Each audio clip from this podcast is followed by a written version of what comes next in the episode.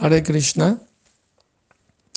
Cuando Madre Yashoda se enteró de que Radharani había recibido una bendición de parte del sabio Durvasa Muni, de que todo lo que ella cocinara supiera néctar y diera mucha salud y, larga vida a la persona que pruebe su, su prasadam, ella inmediatamente le pidió a Radharani que le cocinara todos los días a Krishna. Y Radharani muy feliz, junto con sus amigas, iban a la casa de Krishna y tenía como 20 asistentes o más.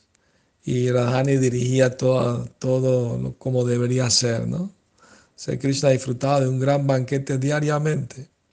Un día Radharani le hizo un dulce que se llama Ladu Manohar. Es un dulce muy especial, eh, redondito.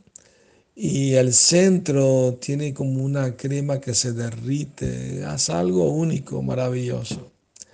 Entonces Radharani estaba viendo por la ventanita la reacción de Krishna al probar ese dulce. Krishna tenía al lado a Shridam, el hermano de Radharani. Entonces él quería complacer a Harani complaciendo a su hermano.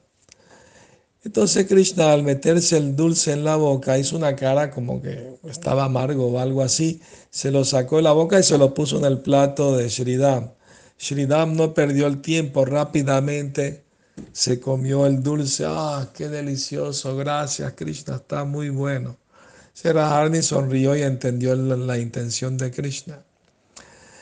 Pero después de un tiempo sucedieron más cosas que les voy a contar después. Que tengan buenas noches. Hare Krishna.